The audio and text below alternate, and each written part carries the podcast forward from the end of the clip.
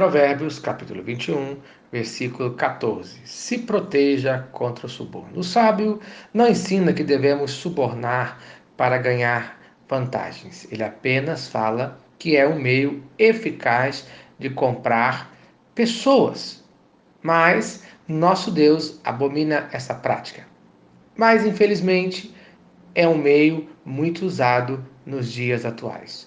Podemos observar esse texto de duas maneiras. Primeiro, o suborno, conforme fala Provérbios capítulo 17, versículo 8.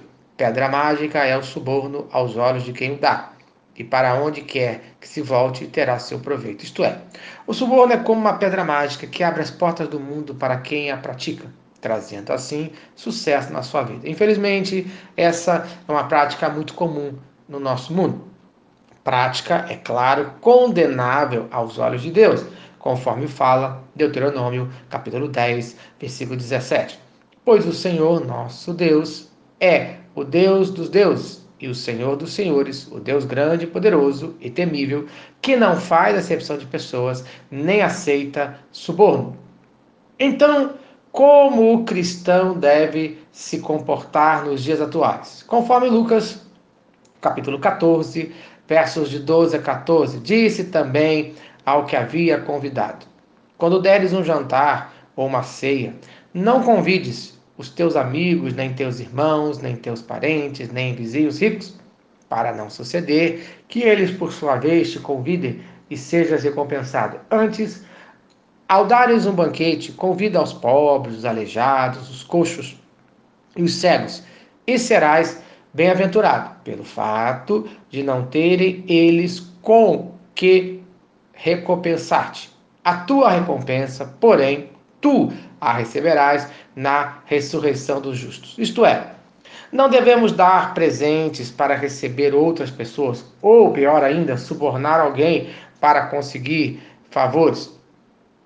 Uma segunda interpretação do nosso texto seria em relação a presentes. Se a intenção não é comprar alguém e sim abençoar, sem segundas intenções, sem interesses maldosos, então será uma bênção, conforme fala Provérbios, capítulo 11, versículo 25. A alma generosa prosperará, e quem dá a beber será saciado.